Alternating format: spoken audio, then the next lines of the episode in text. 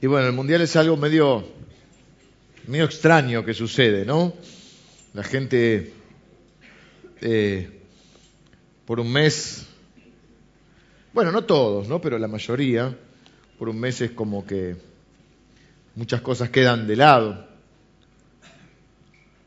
Es una, una especie de, de punto de encuentro mundial, ¿no? De alguna manera, mundial me refiero a internacional, ¿no? Donde todo, casi todo el mundo este, está, pendiente. Estaba leyendo que la, FIFA va a recaudar 5 mil millones de dólares. ¿Mm? Así que bueno, es un deporte, es un gran negocio también. Eh, y una, gran cosa. Y estamos con la serie del Mundial. En realidad quisimos eh, aprovechar este tiempo para... Buscamos en general conectar la palabra con nuestra vida y con lo que nos está pasando. Siempre que vamos a la Biblia, como decimos, la Biblia eh, tiene historia, pero no es un libro de historia. Tiene poesía, pero no es un libro de poesía. La Biblia es es vida para nosotros. Y, es un pecado aburrir con la Biblia, y es un pecado no poder transmitir eh, las grandes verdades de Dios de una manera que las podamos no solo eh, comprender, sino aplicar a nuestra vida. Entonces lo que tratamos a veces de buscar con esto, con, a mí me gusta predicar en serie por el hecho de ir desgranando diferentes temas, no es la serie que más me gusta, me gustan más las series más bíblicas, más basadas en un libro, pero bueno, son los tiempos que vivimos y también, también había una vieja frase que usaban los predicadores antiguos que decían, cuando no estaba el internet y todo esto, que un predicador debería predicar con la Biblia y el diario en la mano, es decir, aplicando la vida, a la vida la palabra de Dios, para que deje solamente de ser una historia y se transforme en vida para nosotros. Jesús decía, mis palabras son espíritu y son vida. Y la verdad que la Biblia es un manual de vida. Eh, a mí me gustan más las series bíblicas, las series que basamos en un libro y, bueno, eh, estoy muy cuidadoso con esta serie de no caer en el humanismo. Yo no soy humanista, yo soy cristiano bíblico. Entonces yo quiero, eh, no quiero solamente darle eh, algunos tips que usted podría encontrar en cualquier libro de autoayuda. ¿Mm? No quiero decirle solamente, eh, bueno, usted es un campeón, métale garra, métale fuerza y ya está, va, va a casa. Porque eso usted lo puede encontrar en otro lado. Nosotros vamos a encontrar las viejas verdades del Evangelio y aplicarlas a nuestra vida y ver que realmente eso es lo que produce un cambio en nuestra vida. Entonces tengo mucho cuidado en esta serie porque eh, uno también va creciendo y va madurando en la vida y también, en, mi caso particular, también en mi experiencia como predicador. Y me doy cuenta que con el transcurso de los años, en, ese caminar con el Señor, uno va eh, cambiando y va eh, modificando pensamientos. Yo no creo, creo hay cosas que no cambian, pero yo creo que hay un montón de cosas que cambian y que y está bien que cambien porque es parte del crecimiento. No sé si me explico con esto, pero eh, no sería muy bueno que después de tantos años de caminar al Señor y de predicar la palabra de Dios, no haya crecido y no haya cambiado algunas cosas. Y decir, no, antes este, este, eh, sigo pensando igual que siempre. No, hay un montón de cosas que no pienso igual. Cuando yo hice esta serie, mirándola ahora en retrospectiva, cuando ustedes saben que ustedes son como mi familia y uno habla con una confianza y una libertad que no lo hago en todos lados. Cuando vi la serie anterior que hice sobre el mundial, traté de escucharla, pero no pude. No pude, no, no, no, no. No me enganché. no me gusta escucharme a mí mismo y menos.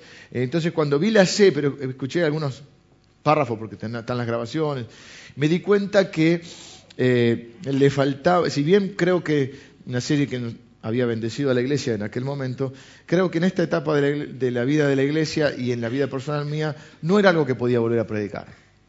Que necesitábamos eh, encontrar una profundidad mayor en la, en la palabra de Dios y creo que es lo que voy a intentar hacer en el día de hoy, donde voy a tocar un tema que no es nuevo, pero que creo que sigue siendo eh, de esas cosas que no cambian, de esas cosas que son las centrales y que muchas veces por querer decir algo nuevo, eh, las damos por, por, sentadas.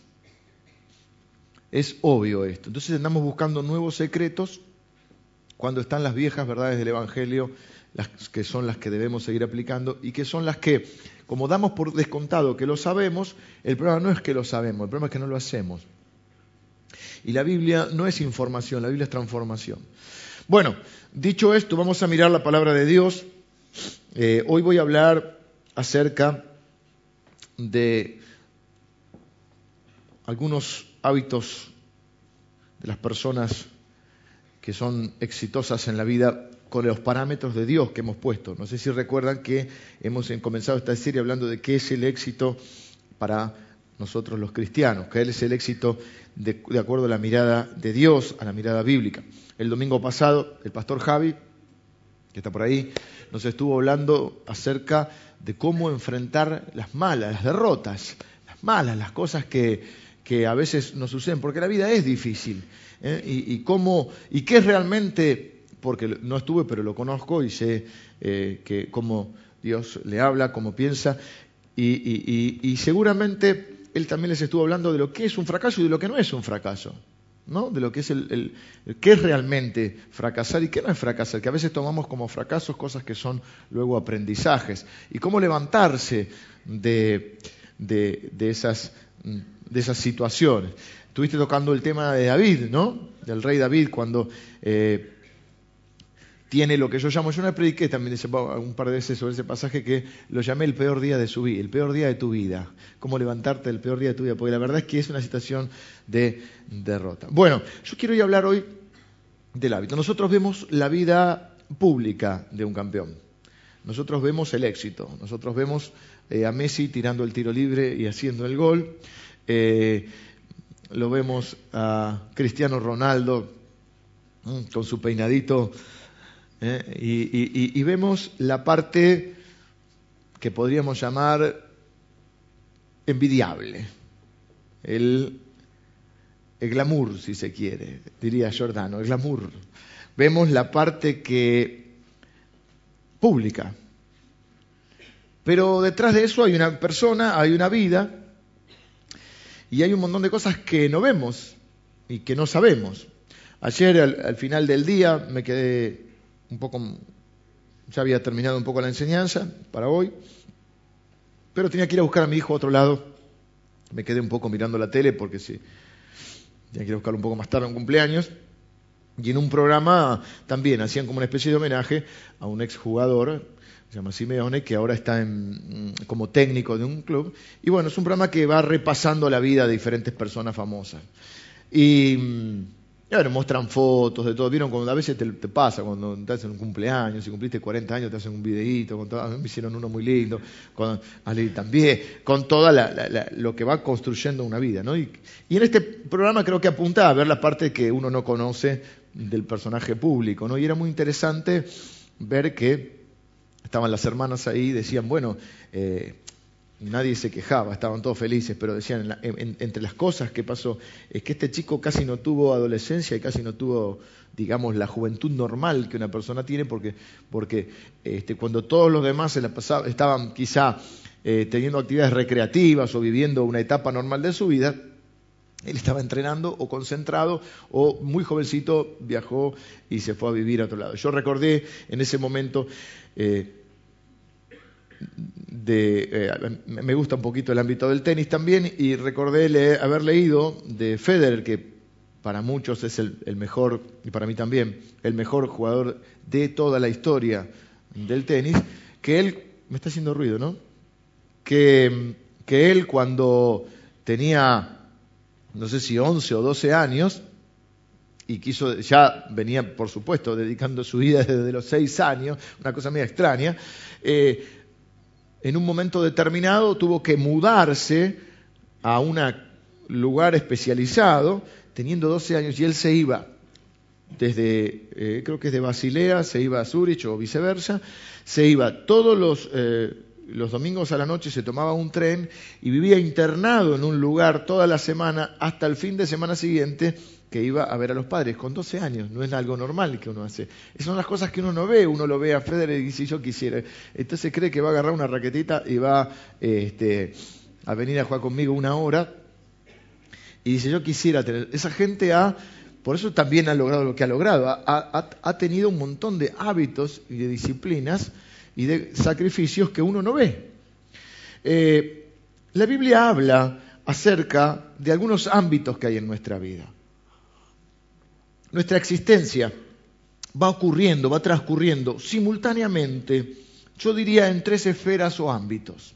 Repito, nuestra vida, nuestra existencia, transcurre o la podríamos dividir, pero simultáneamente, ¿no? En tres ámbitos o esferas. Está la esfera de lo público, está la esfera de lo privado y está la esfera de lo secreto. Tres ámbitos, repito, en las cuales va transcurriendo nuestra existencia. La Biblia habla de esto también. El ámbito público es el ámbito, podríamos, en una definición casera, que transcurre cuando salimos de nuestra casa. El ámbito público es el trabajo, son las actividades y las experiencias con los demás.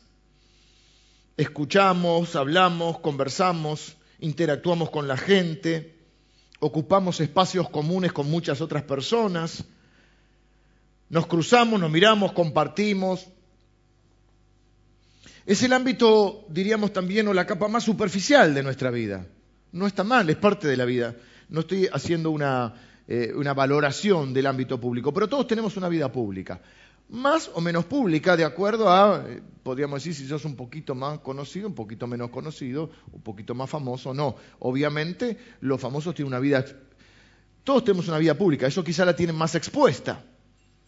A medida que uno va realizando determinadas tareas en ese ámbito público, puede ser que su vida a su vez se vuelva más pública, más conocida. Obviamente no es lo mismo la vida de una persona que no puede salir a tomar un café a un lugar sin que, sin que la gente lo reconozca, le pida una foto, eh, lo alaben, lo critiquen, lo insulten, lo agredan, lo que fuera, hay de todo. Ha, pasado con, políticos que eh, hace un tiempo atrás había un político que venía en el buque bus y lo comenzaron a insultar. no sé si en ese momento era ministro de Economía, pero el que es actual ministro de Economía, y pasó un momento medio de agresión. Hay, hay eh, deportistas, actores, personas que cuando están en un determinado. Cuando uno se encuentra con alguien, es como que te te, lo, ves raro porque estás acostumbrado a verlo en la televisión. Y ya si está en la televisión, ya es famoso. Hay personas que solamente firmaban autógrafos a la salida de, algún programa de televisión, solamente por estar en la televisión, pero hizo algo, no, estuvo en Gran Hermano. Pero tiene una vida pública. Y de golpe a esas personas les cambió la vida. De un día para otro, esas personas pasaron de ser personas, diríamos, comunes y corrientes a personas que ahora las reconocen en todos lados nosotros también tenemos una vida pública. Y hay otra realidad, que no nos mostramos igual en, estos tres ámbitos, estas tres esferas, público, privado y secreto. Ahora los vamos a, ir desarrollando un poquito. Total, no es, no es muy larga mi enseñanza de hoy. El ambiente público es lo que nosotros de alguna manera elegimos mostrar. Es como nos mostramos. No sé si es como verdaderamente somos, pero es como nos mostramos.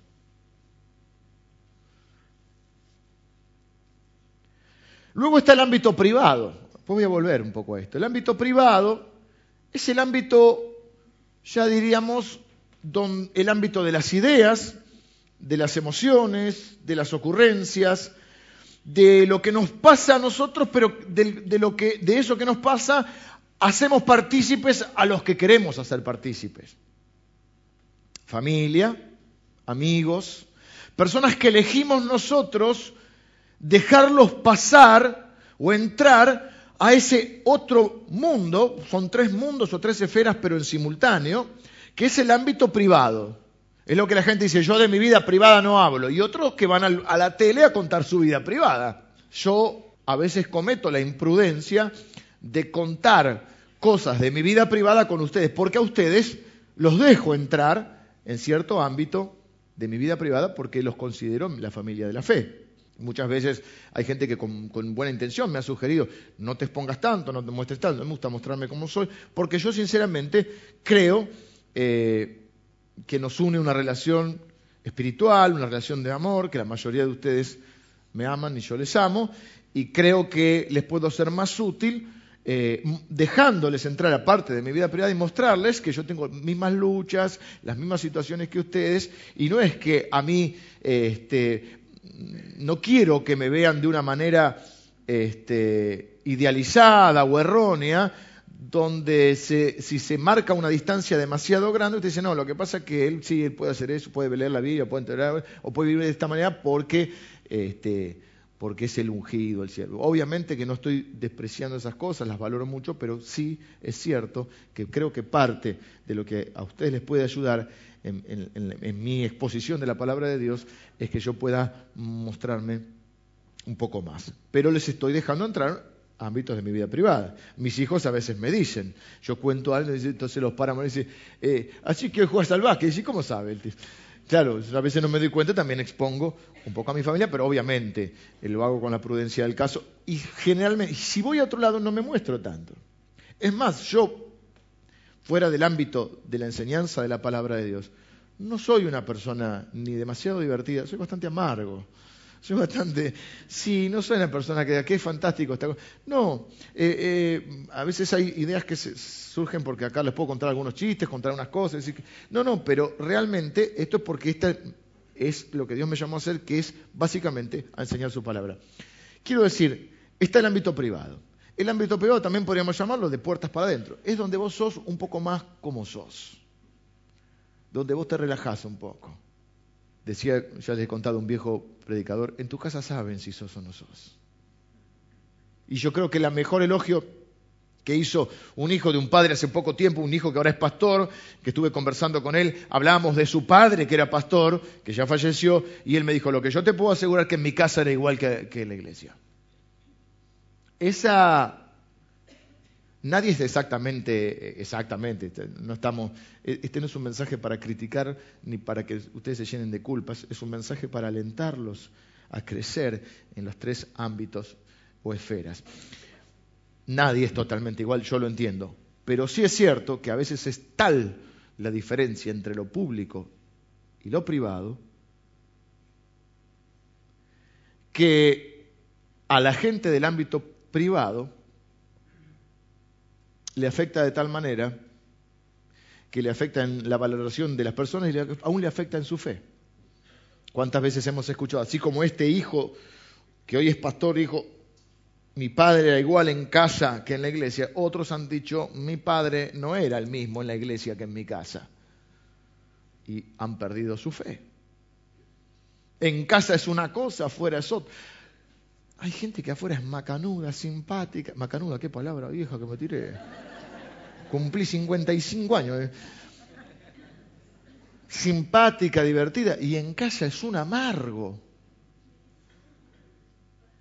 ¡Ah! Hacen algunos. En casa es insoportable, pero afuera es el alma de la fiesta.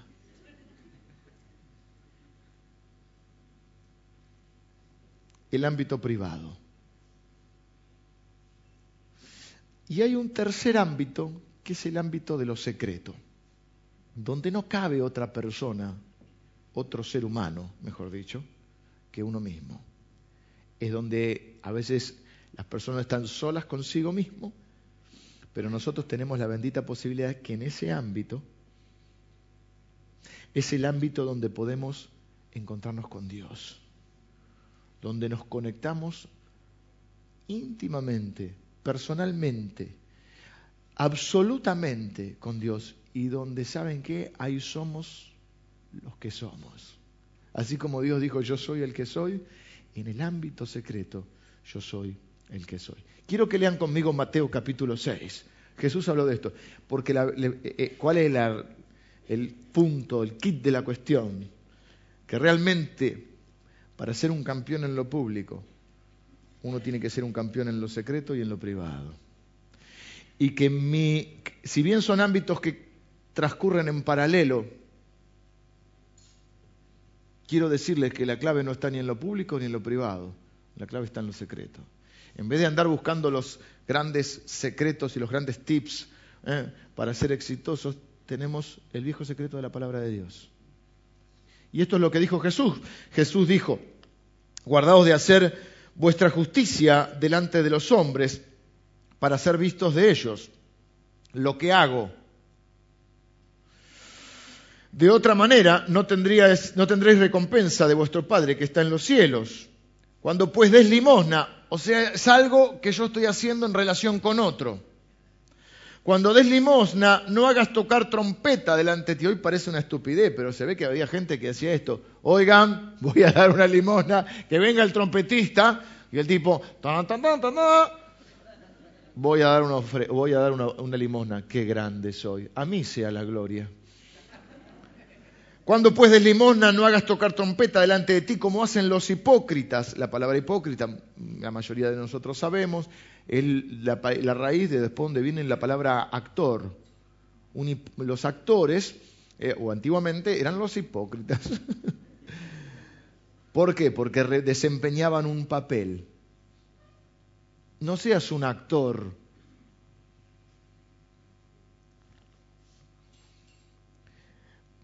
Porque eso lo que hacen los hipócritas en las sinagogas y en las calles para ser alabados por los hombres, de cierto os digo que ya tienen su recompensa, ya tienen su premio. Ya fueron, entre comillas, coronados, reconocidos como campeones.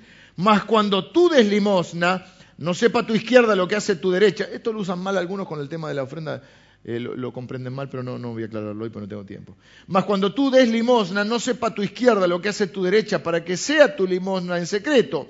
Y tu Padre, que ve en lo secreto, te recompensará en público. En el ámbito secreto estamos solitos con nuestra alma y yo con el Padre. Ahora, esta en realidad no es todavía el ámbito de lo secreto secreto. ¿Por qué? Yo lo llamaría esto el ámbito de lo privado, porque en realidad hay otra persona ahí a la cual yo le estoy dando una limosna, una ayuda, una moneda. Entonces, el ámbito, él dice, no hagas público lo que debe ser privado. Todavía es el ámbito privado. Dios ve los tres ámbitos. El ámbito privado, porque cuando vas a dar una ofrenda a alguien, el ámbito privado es la relación con otro. No hagas las cosas para ser visto. Traducido es no seas figuretti. Sé humilde. Sé discreto. Porque tu padre ve en lo privado. O sea que como soy en lo privado es más importante que como soy en lo público. Como soy en lo público, al final se te nota, se termina viendo cómo sos en lo privado. Por ahí por un tiempo no. Por ahí puede ser un gran simulador, un gran hipócrita, pero en algún momento se nota. Jesús nunca, nunca rechazó a un pecador. Jesús dijo, el que a mí viene yo no le echo fuera. Jamás vamos a ver a Jesús teniendo palabras duras con alguien por el solo hecho de ser un pecador. Porque cuando uno es un pecador tiene la bendita posibilidad de arrepentirse. Jesús se pone duro, se pone complicado y casi que cambia. Miren, en, el buen sentido lo digo, casi que vemos otro Jesús cuando habla con los hipócritas. Se pone loco. Y si hay un ámbito, un caldo de cultivo para los hipócritas, es la religión porque nos enseñan y nos enseñamos y aprendemos rápidamente a ponernos las máscaras. Aprendemos rápidamente el lenguaje evangélico, aprendemos rápidamente lo que conviene decir y lo que no conviene decir, lo que conviene ocultar.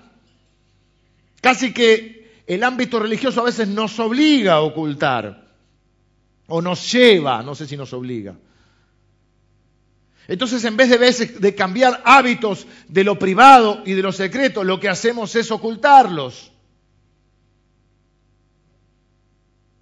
Por eso, en la iglesia, entre comillas, nadie dice malas palabras, nadie fuma, nadie toma.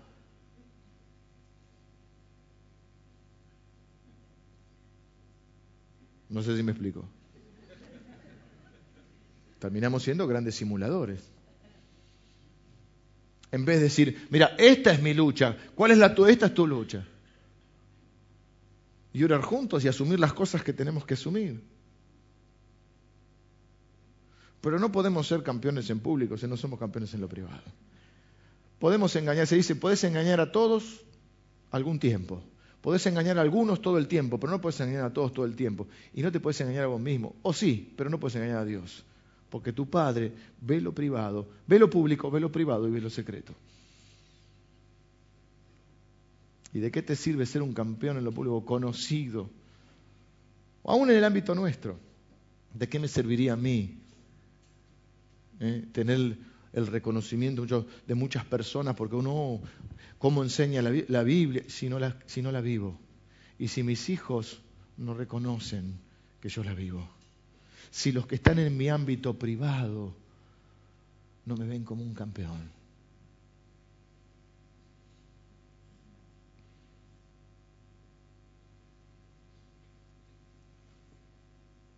El campeón se forja en lo secreto, se traduce en lo privado y luego llega a lo público.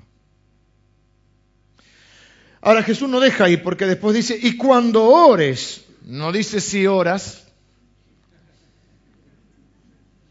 dice cuando ores.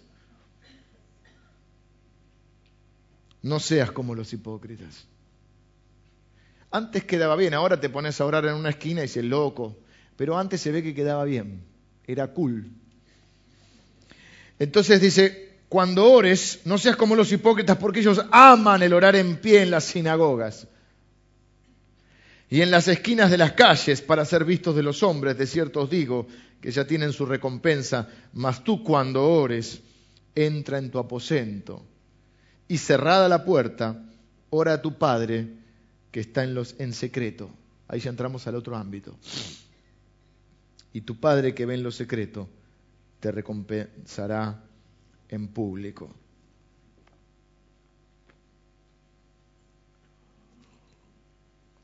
Ahora no tanto, pero antiguamente eh, se hacían oraciones en, el, culto. Oración de invocación, oración de esto, y a veces se le pedía. En una época con Lili dirigíamos las reuniones, yo presidía así las reuniones y Lili cantaba. Es decir, tengo que buscar a alguien alguien para que ore. Y yo ya tenía identificado tres o cuatro que oraban bien. Esos que oran lindo. Florido. Y yo ya la ¿te acordás, Lee? ¿a quién le pido la oración? Siempre se había que pedir, era una iglesia mucho más pequeña, estábamos aquí donde ahora es el faro, la capilla. ¿Y a quién le pido la oración? Y yo tenía un par de hermanos. Sí, se acordó mi mujer. Don Elguea, Elguea era un, Elguea era un, un hombre que oraba. Y, yo, ¿qué, ¿qué, me daba cuenta yo? Que ese, ese hombre oraba en privado. Porque para orar en público, está bien, yo entiendo, muchos son tímidos, cada uno tiene su personalidad, su facilidad de expresión. No estoy diciendo que todos tenían que ser como este hombre que oraba, pero, pero una cosa hermosa como oraba. Pero vos te dabas cuenta que el tipo oraba en privado. Y cuando alguien ora, uno percibe si ora en privado. Y cuando alguien es o no es, uno se va percibiendo. Y lo mismo sucede en cada ámbito. Entonces, ¿cuál es mi, no tengo hoy una gran homilética, unos grandes puntos, pero ¿qué quiero? yo no quiero que este sea un sermón más de culpa. Quiero mostrarte lo maravilloso que es saber que tenemos la bendita posibilidad de tener un ámbito secreto, único, donde nos reunimos con nuestro Padre para hablar con Él, para tener una relación de afecto, de amor, de transformación. No oramos para informarle al Padre lo, que está sucediendo como si Él no lo supiera. Oramos porque compartimos con Él nuestra vida. Entonces yo no quiero traerles acá un mensaje más de culpa. Te deberían orar ustedes manga de carnales porque ninguno ora. Porque la verdad que ninguno ora. Estoy llevando al extremo. Eso se llama hipérbole que hacía Jesús, ¿no? Si tu ojo te dio ocasión, quítatelo, no es que hay que sacarse el ojo. Esto para los literales de la Biblia. Cuando yo digo ningún oro, no digo que ninguno ora. Digo que casi ninguno. Pero ¿cuánto hace que no? Te repito, no es un sermón de culpa. ¿eh? ¿Cuánto hace que no estás solo con el Señor? ¿Cuánto hace que no abrís la palabra de Dios? Y sos consciente de la presencia de Dios en tu vida. ¿Cuánto hace que Dios no te habla? Más allá de a través de un predicador. Cuando tenés que tomar decisiones, cuando necesitas consuelo, cuando necesitas fortaleza. ¿A dónde vas? Cuanto más vida pública tenemos, más deberíamos reforzar la secreta. Pero la mayoría nos quedamos en que cuanto más vida pública tenemos, menos vida secreta tenemos. Porque entre comillas no tenemos tiempo. Te voy a poner un ejemplo que a mí me gusta ponerlo, es muy sencillo, es lo que me da a mí la cabeza para hacer. El ejemplo del choque, yo uso, ya lo he usado otras ocasiones. Uno choca con el auto, que es un momento horrible. Necesitas hablarlo. Te encontrás con cualquiera, el vecino, el diariero, sabes que choque y le contás toda la historia del choque. Pero este venía, nunca tenés la culpa, siempre la culpa fue del otro y yo venía por la calle prudentemente, ¿eh? alabando a Dios con los, ¿eh? con los CD cristianos y me chocó un carnal, uno del mundo, bueno, toda la historia. Llamas al seguro. Al que te encontrás se lo contás. Pero cada vez que va pasando el tiempo, vas resumiendo. Vas resumiendo el choque. Ya vos mismo te vas cansando. A los cuatro o cinco días te llama uno y dice, che, me enteré que chocaste. Sí, choqué, pero vaya, ya está. Y, y. Ya te arreta. Lo mismo pasa con Dios. Tenemos un problema, una enfermedad, un diagnóstico, una situación familiar. La vamos contando a todo el mundo, al que le interesa y al que no le interesa. o alguien cometió el error de decirte, hola, ¿cómo andás? Y le largaste. Date cuenta que fue una pregunta de cortesía. Te preguntó cómo andás para, para que le digas bien. No para que. Pero vos estás en la tuya y todo, ¿viste? Y le contás a uno, hay otro. Y cuando llega el momento de ir a los secretos, de ir con Dios, decir, estoy mal. Y te quedaste dormido porque ya no tenés más ganas de hablar de eso. Cuando debería ser exactamente al revés, al primero que deberías contarles a Dios. Hay personas que no van a contarle a Dios, porque piensan que Dios se va a enojar con ellos, como si Dios no supiera. Yo les he enseñado a mis hijos, trato de enseñarles, que ellos tienen que acudir a mí cuando hay, o a, Lili, cuando hay algo difícil en sus vidas, y aún cuando han metido la pata. Porque si vienen a mí o a mi esposa, que somos sus papás, nosotros vamos a, quizá tengamos que decirle, viste, te dije, lo típico que dice un padre, viste, te dije, pero hay momentos para decir te dije, hay momentos que no son para decir te dije. Es para decir lo hecho está hecho, vemos cómo hacemos con esto, porque si yo sé que no vienen a mí y metieron la pata, van a ir a otro lado, van a recibir cualquier otro consejo y quizá sobre llovido mojado van a meter mal la pata. Si ellos no tienen la confianza, si yo no he brindado la plataforma de confianza, de amor, de afecto, de, de comprensión, de esos saberes que no digan, con papá no se puede hablar. Que ellos puedan venir y decir, esto lo que me mandé una metida de pata impresionante, hice esto, al otro, o no, o tengo un problema, o me pasó algo. ¿eh? Y ya sea por vergüenza, o porque lo vas a retar, o porque le vas a recriminar, o porque no lo vas a entender, porque con vos no se puede hablar, no va a ir y va a ir a otro lado. Y andás a ver qué consejo va a recibir. Y lo que yo quiero es que en ese momento reciban mi consejo. Como padre, como padre, dice el padre que ve en los secretos, a veces uno va conociendo a sus hijos y va viendo lo que le pasa. Y no hace falta mucho que te lo cuenten, pero está bueno que ellos tengan ese espacio y esa confianza que vos fuiste construyendo una relación para que ellos puedan venir y decirte esto es lo que me pasa. Porque uno quiere estar permanentemente acompañándolos en su vida, aunque hay que dejarlos vivir su vida, pero si me dan a elegir, como digo yo, me gusta estar en los buenos momentos y en los malos. Pero si tengo que elegir, prefiero estar en los malos, porque es donde más me necesitan.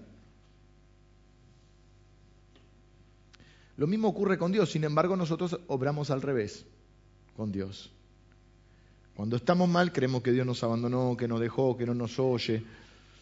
Cuando Dios es cuando está más cercano porque sabe que es cuando más lo necesitas. Si ustedes siendo malos le saben hacer buenas cosas por sus hijos, cuanto más Dios. Al primero que deberíamos acudir es a Dios. Hay gente que no acude a Dios porque metió la pata. Dice, espera, me prolijo un poco y voy. Y no te podés emprolijar.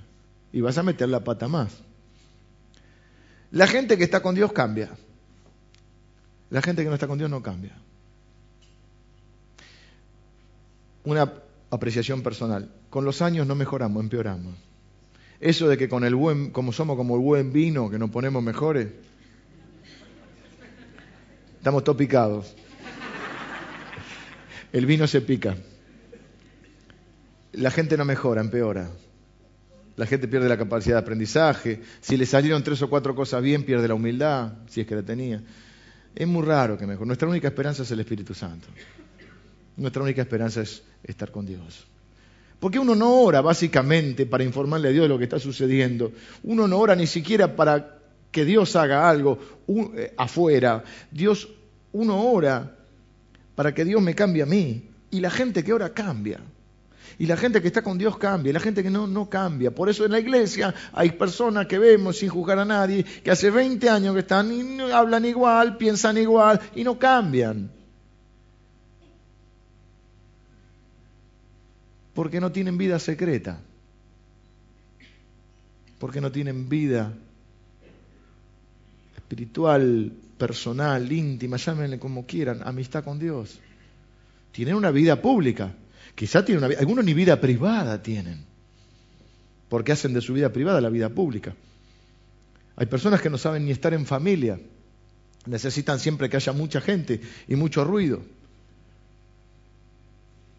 No tienen vida privada.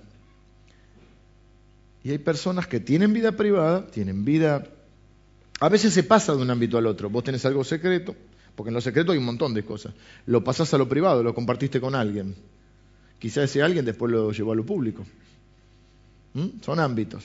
Entonces, ¿cuál es mi, mi, mi, mi punto hoy?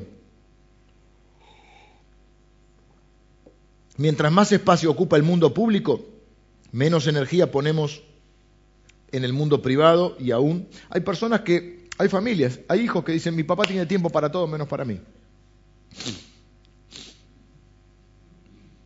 aún ha pasado en el ámbito nuestro, en el ámbito cristiano, hombres con muy buena intención, pero por servir a Dios han descuidado su familia. Mi primera responsabilidad es mi familia. Yo soy el primero pastor de mi familia. Pastor de mis hijos, de mi esposa, tengo que ser pastor de ellos. Yo no voy a ganar el mundo y perder a mis hijos. No creo que Dios quiera eso. Pero ¿cuántos hemos visto? Después aparecen y esto lo digo con mucho respeto, pero hay grupos que se llaman grupos para restauración de hijos de pastores.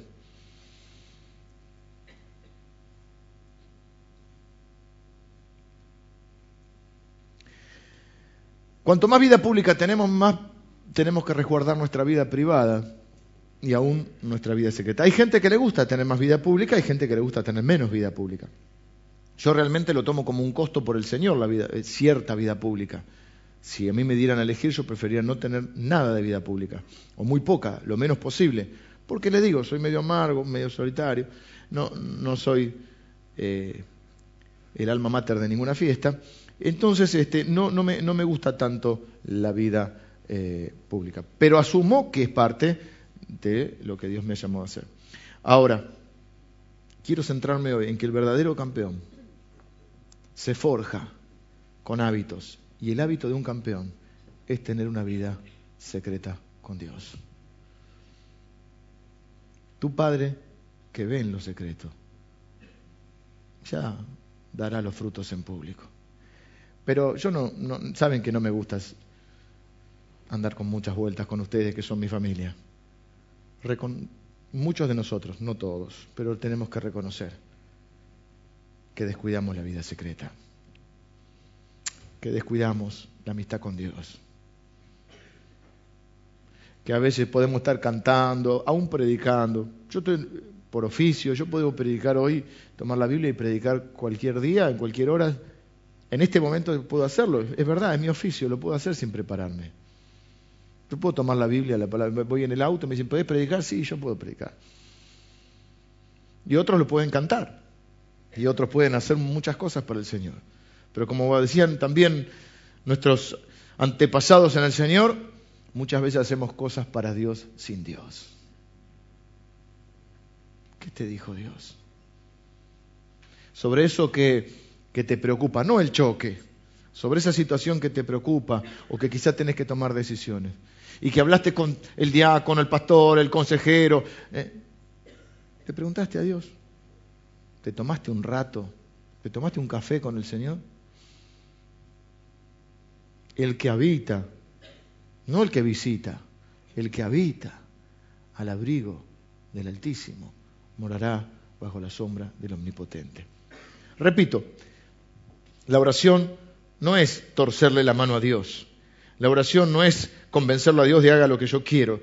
La oración lo que hace es que alinea mi corazón con el de Él, para que yo pueda decirle, Señor, yo te expreso mi voluntad, mi preocupación, lo que, o lo que me está sucediendo, lo bueno, lo malo, todo. Si mi voluntad coincide con la tuya, fantástico. Si no, que se haga tu voluntad. Así nos enseñó orar Jesús. Que se haga tu voluntad, Señor, y no la mía. Jesús no nos enseñó a orar para torcerle la mano a Dios. Eso es una herejía.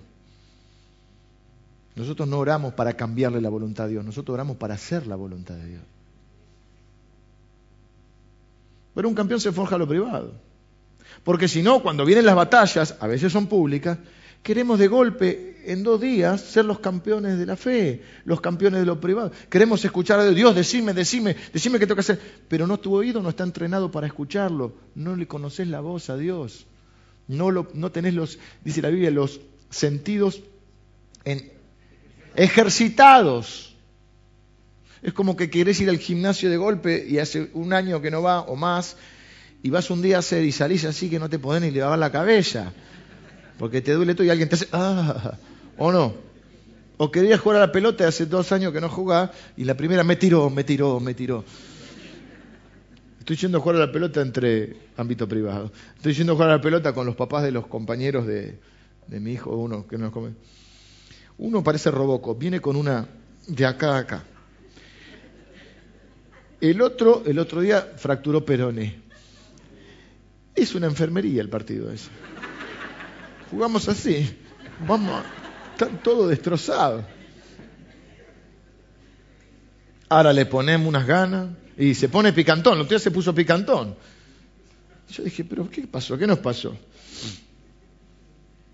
Lo que hago en lo privado repercute en lo público, pero ambos dependen de lo secreto. Ahora, ¿quién soy yo de todos esos? Bueno, soy los tres. Pero lo secreto es donde me forjo quién soy y donde se ve realmente quién soy es en lo privado, no en lo público. En lo privado. Donde uno se saca las máscaras donde te bancan lo que nadie te banca. Porque en tu casa, por cualquier cosita, capaz que haces un escándalo. Anda que te lo aguanten en el trabajo. Ni siquiera a los amigos los tratamos igual que a, la familia. Y, y, lo loco de esto, la idiotez, imbecilidad que cometemos todos, es que más o maltratamos más a los que más amamos porque sabemos que nos bancan lo que otros no nos bancarían. Pero si son los que más amamos, deberían ser los que mejor tratamos. ¿No les parece? Que tu casa sea un ámbito.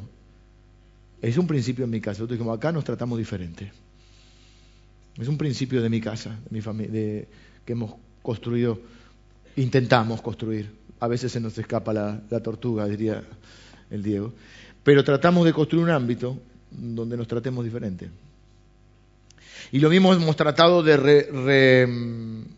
reeditar o reproducir en el ámbito laboral de la iglesia, donde no importa quién es el líder o no, todos nos respetamos a todos y todos tratamos de ayudarnos a todos, porque no es por lo que hacemos, es por lo que somos.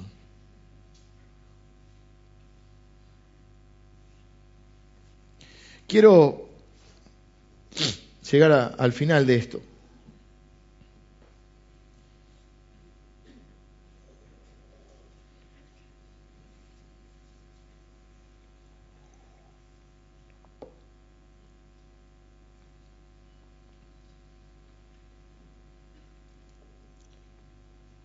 Nadie va a poder ser un campeón en lo público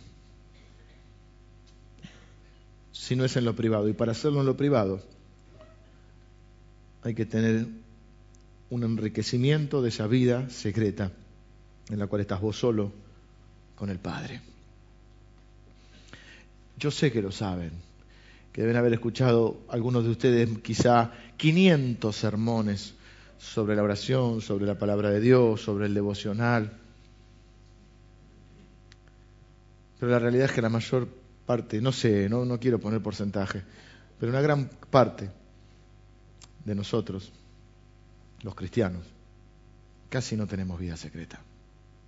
Casi no tenemos vida con el Señor. Casi que si tenemos que recordar la última vez que el Señor nos dijo algo, nos habló, no nos acordamos. O tenemos que decir, allá por el año 78, un día Dios me habló.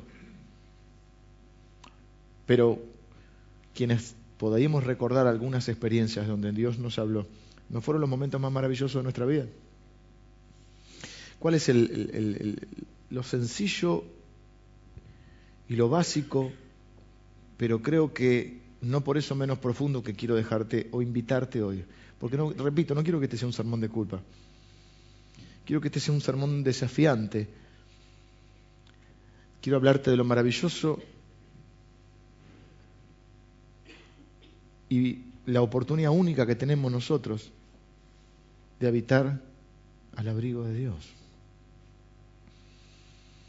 Imaginen lo que sería esta vida sin Dios. Bueno, Dios igual nos habla y bueno, en sus múltiples caminos, pero imaginen lo que sería cada uno de nosotros si se puede fortalecer en lo secreto. De la manera que cada uno, porque Dios respeta nuestras diferencias, yo no voy a hacer de esto un dogma. ¿eh? ¿Se acuerdan cuando salió el libro de Benny Hinn? que no me acuerdo cómo se llamaba, que se le movía la cortina, entonces todos iban a la pieza a orar para que se le mueva la cortina.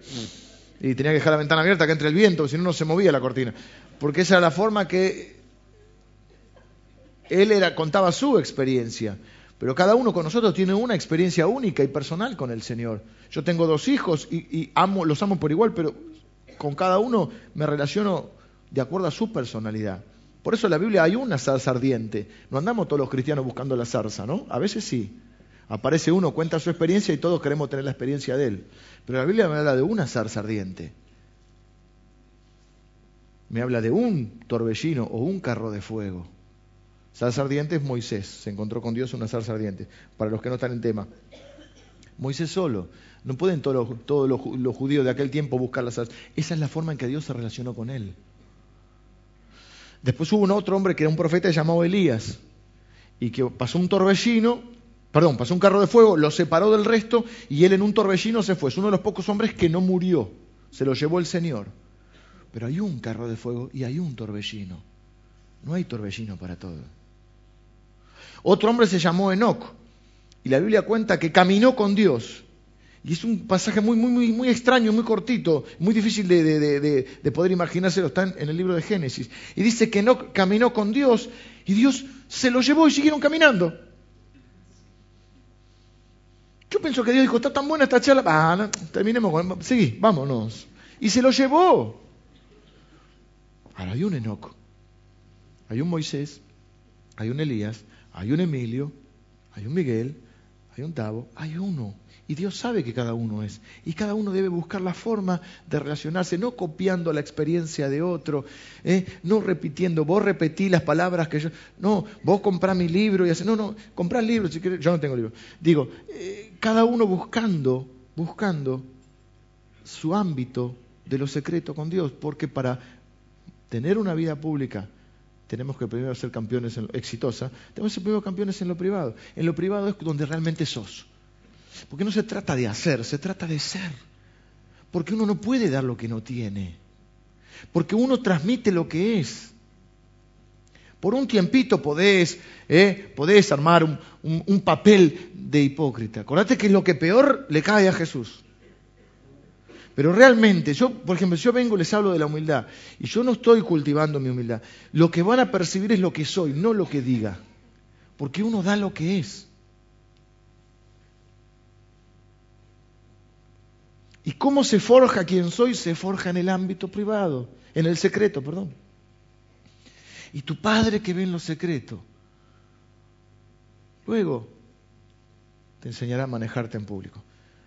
Termino con un, una pequeña detallecito nomás. Voy a pedir a mis colaboradores. Sí, sí, maestro. Porque ustedes ya así que los hago parte de mi, de mi ámbito privado, les traje uno de los sillones que está en mi oficina.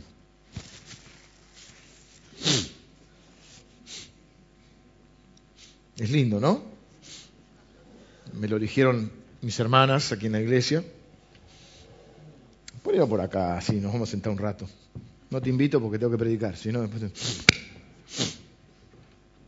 Pero, supongamos, cada uno puede encontrar un ámbito. No todo el mundo tiene que agarrar, porque ahí dice cerrada la puerta, ¿vieron? Pero está bien, se dice cerrada la puerta porque se refiere a un ámbito privado. Siempre cruzo las piernas, pero no soy gay, es una costumbre que es una costumbre que tengo. Así da mamá, ¿no? Pero es que así más cómodo. No se acuerda de Olmedo, Álvarez.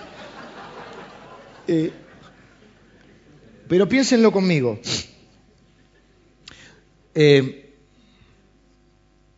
cuando uno cierra la puerta porque uno sabe que tiene que tener un momento solo. Voy a decir algo con mucha prudencia. Los que tenemos hijos me van a entender. Hay un momento que vos estás en la pieza y le dices a tu mujer o vos, ¿está cerrada la puerta? Esa es una cosa muy clara, ¿sí? Porque hay un momento en el cual no puede entrar nadie. Cerrada la puerta. Es un momento personal, único. Y acá el Señor dice, cuando ores, no seas como los hipócritas, porque Él le molestan los hipócritas, no le gusta. Ellos aman el orar en pie en las sinagogas y las esquinas de las calles para ser vistos de los hombres. De cierto digo que ya tienen su recompensa. Mas tú cuando ores, entra en tu aposento y cerrá la puerta, cerrá la puerta. Porque todos nosotros vamos a, yo los conozco porque yo soy uno de ustedes. No, pero lloro. Lloro en el tren, lloro en el... Sí, está bien. Pero mientras orás, te suena el celular, el preguntados, el WhatsApp. ¿Viste? Alguno parece que le escribiera el presidente. Es, un, ¿Te escribió el juez Griesa? Está solucionando el problema de la, política internacional. No pueden prestar atención. Domingo, ¿viste? Te sentás a tomar un café con alguien. Está. Es insoportable. Es insoportable, no puedes ya mirarte cara a cara con alguien. A veces con, nosotros estamos los cuatro y decimos, che, paremos un poco. Estamos los cuatro. Pero hay un momento, y yo no digo que tenga que ser por ahí en tu pieza, en donde sea, pero hay un momento en el que tenés que estar a solas con Dios, porque un campeón se forja en lo secreto. Y la única esperanza nuestra es Dios. Es el Espíritu Santo, que Dios nos hable, que podamos abrir la Biblia. Y que podamos dejar que Dios nos hable y que nosotros la podamos aplicar a nuestra vida, y que podamos encontrar respuestas para, para lo que estamos viviendo, y que podamos tener conciencia de la presencia de Dios en nuestra vida. Miren esto, vas a cenar, a almorzar con un amigo. Cuando te vas de, de, terminas de almorzar y te vas, pasa que vos te quedás un poco enganchado con la conversación, si estuvo buena.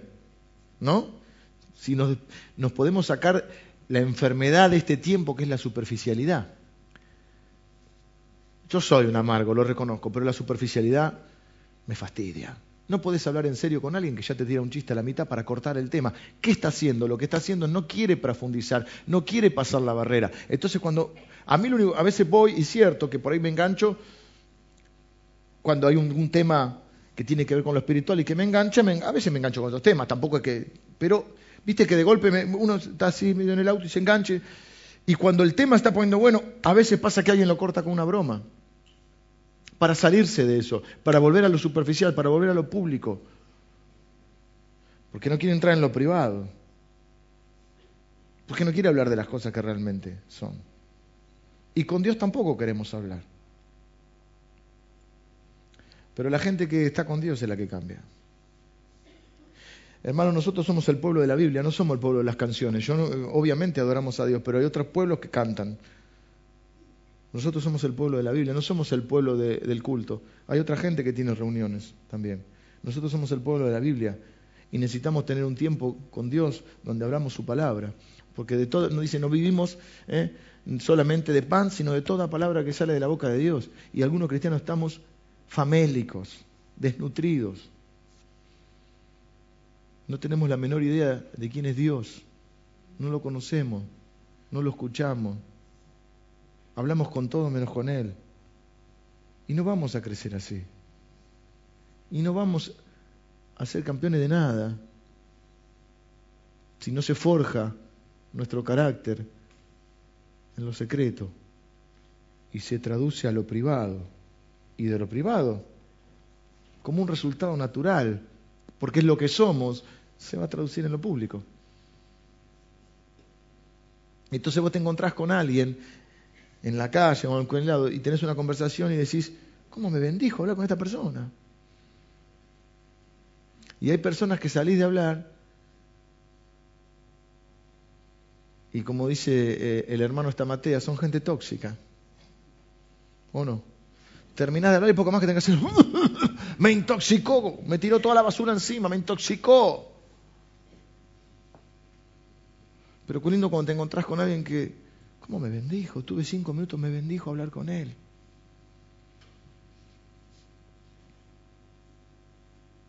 Porque uno da lo que tiene. Les he contado alguna vez de, del, del, camioncito de Alemania. ¿Se acuerdan? Cuando Alemania estaba separada entre Alemania Oriental y Alemania Occidental, los de Alemania Oriental estaban enojados con los de Alemania Occidental, tomaron un camión, lo llenaron de bosta, de basura, metieron un palo en el acelerador y lo tiraron contra el muro. Los de la otra Alemania lo agarraron, lo limpiaron, lo pintaron, lo llenaron de regalos y lo devolvieron. Con un cartelito que decía uno da lo que tiene. No sé si me explico. No sé si quedó claro. Uno da lo que tiene. ¿Qué está saliendo del camioncito de tu vida? Lo que tenés. Y yo no quiero ni para ustedes ni para mí, porque ustedes son mi familia, que seamos unos grandes hipócritas. O que hagamos las cosas porque nos volvimos unos grandes religiosos. Porque no empezamos así. Porque con lo poquito que empezamos, o no. Entonces después los pastores tenemos que andar predicando del primer amor, porque ya te acostumbraste.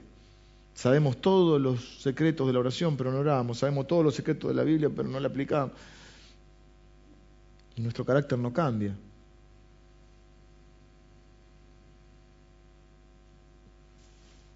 Un par de versículos les dejo. Jeremías se pregunta, ¿quién estuvo en el secreto de Jehová?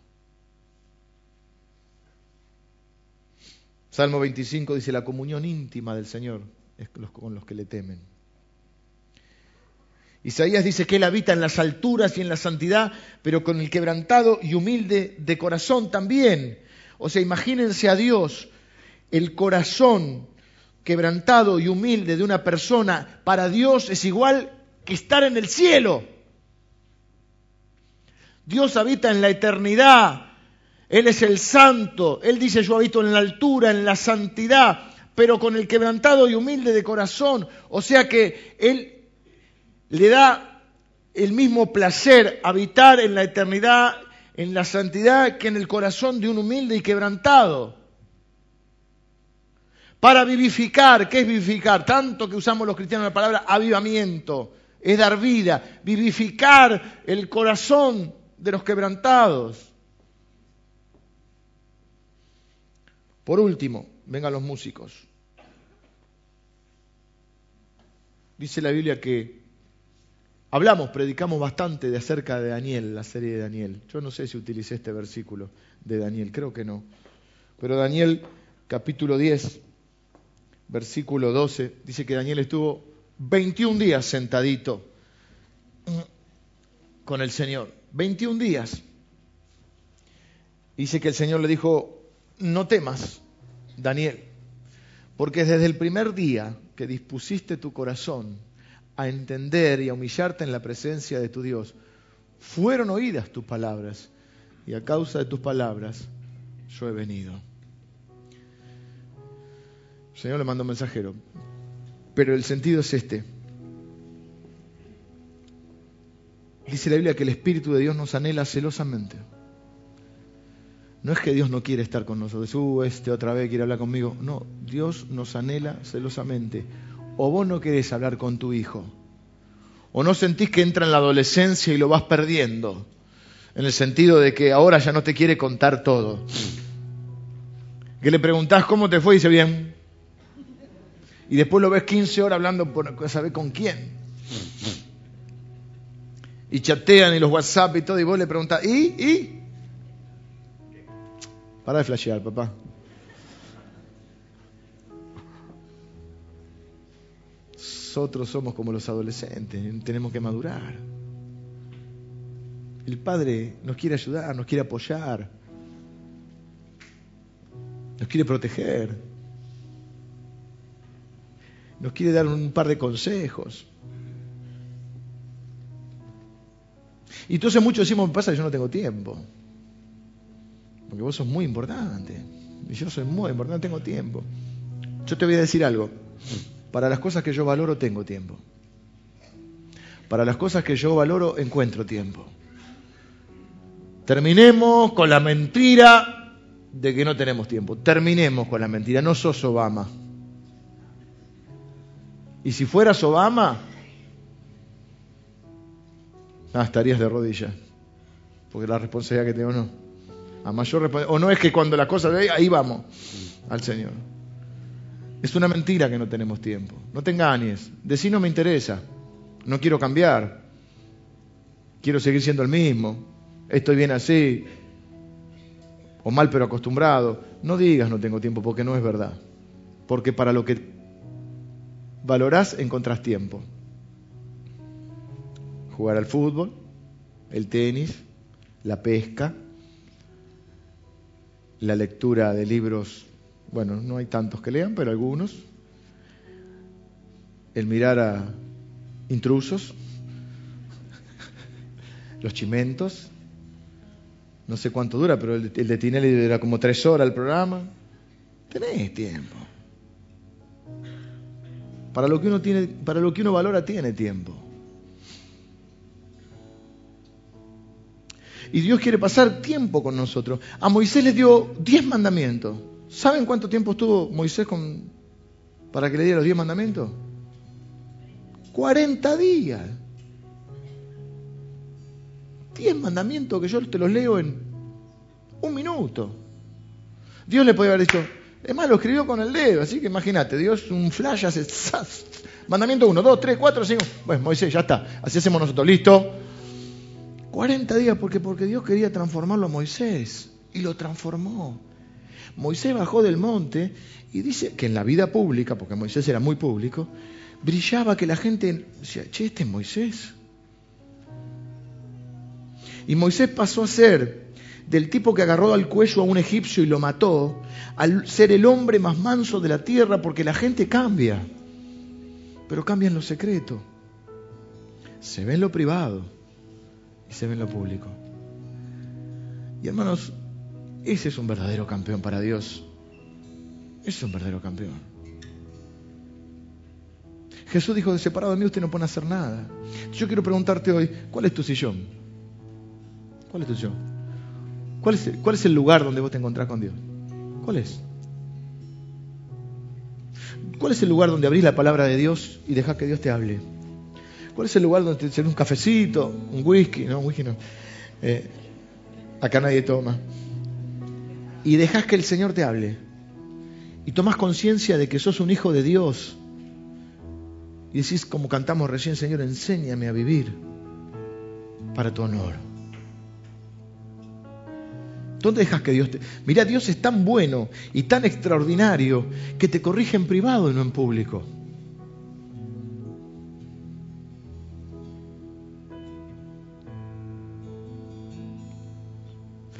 Qué feo es cuando los padres retan a los hijos en público. A veces hay que retarlo porque no te queda otra, es el momento chiquito. Pero ya cuando tienes cierta edad, llámalo a lo privado. No lo expongas, no lo avergüences.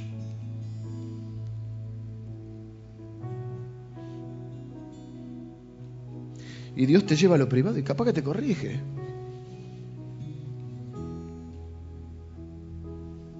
Para que te parezcas al otro hermano o al otro hijo de Dios, a Jesús.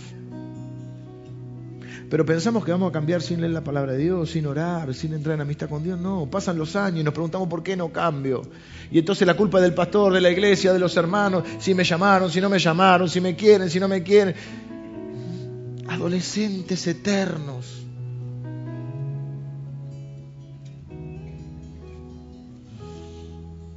Cuarenta días Moisés tuvo. Y 21 días Daniel. Y le dijo, desde el primer día yo te oí. Desde el primer día yo te oí. Desde el primer día que dispusiste el corazón. Y yo quiero invitarte hoy a desafiar, quiero desafiarte hoy, a que no, no sigamos siendo los mismos, no importa la edad que tenga, no importa si 60, 70, 80, los años que Dios te deje, yo quiero, Señor, yo quiero ser distinto. No hay momento que estás harto de vos, hay momentos que estoy harto de mí. harto de tropezar con la misma piedra, harto de ser el mismo, harto de las mismas reacciones, harto de mi orgullo, de mi terquedad, de mi impaciencia, de mi fastidio, harto de mí, harto de no ser la persona que Dios quiere que sea y que Dios no me pueda usar más, no porque no quiera, sino porque yo no quiero cambiar. Porque la gente que está con Dios cambia. La gente que está con Dios cambia. Y eso es testimonio. La obra transformadora de Dios en vos. Y eso de hacerse cargo y dejar de, echarle la culpa a los demás y decir soy yo. El problema no es Dios, el problema no es... Mira, no es que orás y es la oficina de quejas, el 0800, Dios, Sí, llamo para quejarme porque la semana pasada pedí un milagro de sanidad y no vino. Llamo porque hace 15 días ya que estoy orando, ¿eh? 15 días. Por un trabajo, pero no apareció. ¿eh? Así que me voy a dejar de ir a la iglesia. Te voy a castigar, Señor. Ah, y quiero decirte que el pastorcito ese no me atiende. No me da entrevista. ¿Quién se cree que?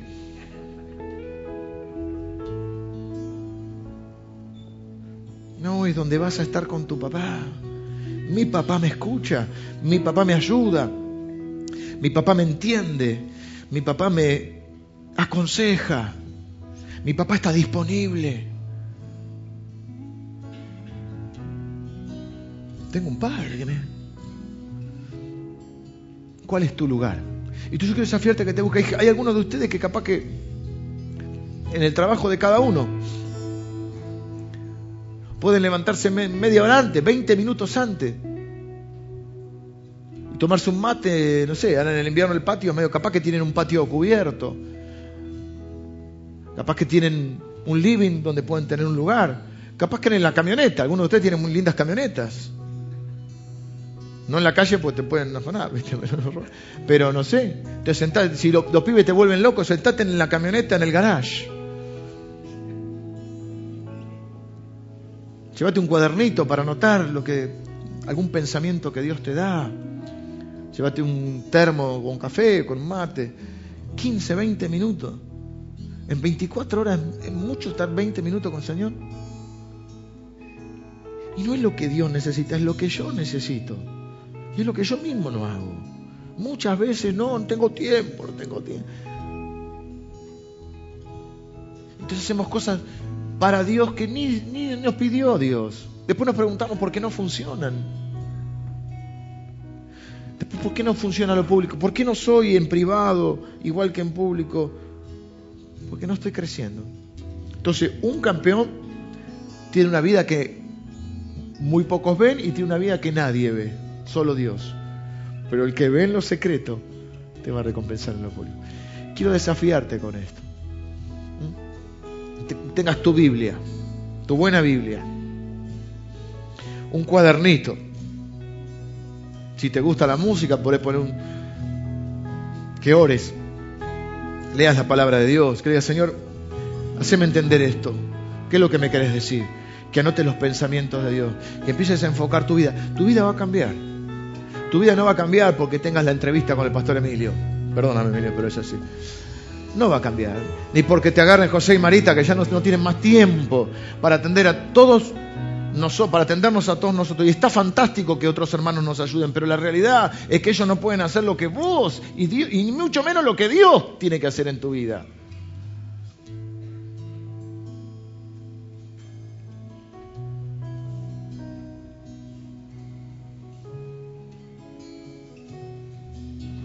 Y en esta iglesia te amamos y te queremos ayudar.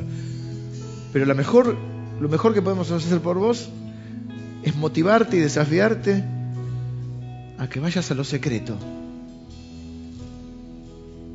No para cambiarlo a Dios, para que Dios te cambie a vos. Porque sabes que entre nosotros el problema no es Dios. El problema soy yo. El problema somos nosotros. Voy a orar. Señor, te doy gracias por tu palabra. Tu palabra es verdad. Gracias, Señor, porque tú eres el Padre que nos ayuda en lo público, en lo privado y en lo secreto. Gracias, Señor, por estar siempre disponible. Por estar siempre anhelando estar con nosotros. Gracias, Señor, porque nos has dado el Espíritu Santo para que nos guíe, nos consuele, nos hable, nos transforme, nos dé tu poder, tu presencia. Gracias Señor porque has prometido que la obra que empezaste en nosotros la vas a terminar. Señor, estamos dispuestos, queremos crecer, queremos madurar, queremos ser realmente campeones espirituales, Señor. Queremos tener alma de campeón, Señor, pero queremos tener los hábitos de un campeón, Señor. Padre, nuestra vida la queremos caminar por la fe y la fe en tu palabra. Ninguno de los que está acá conscientemente quiere ser un hipócrita. Ninguno de los que está acá conscientemente quiere ser un actor de lo que fue alguna vez. Ninguno de los que está acá quiere vivir de los recuerdos de lo que alguna vez hiciste en nuestra vida, Señor. Padre, queremos tener una experiencia diaria, personal, única, un encuentro con vos cada día, Señor. Señor, queremos tener una vida secreta con vos. Señor, ayúdanos a que haya la mayor coherencia posible entre lo que pensamos, decimos y hacemos, en lo privado y en lo público, Señor. Padre, que ese legado que vamos a dejarle a nuestros hijos sea un legado de coherencia, de espiritualidad, de fe, de ejemplo.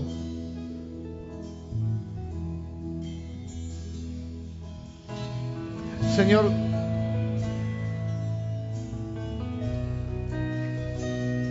aquí está tu parte de tus hijos en este lugar, Señor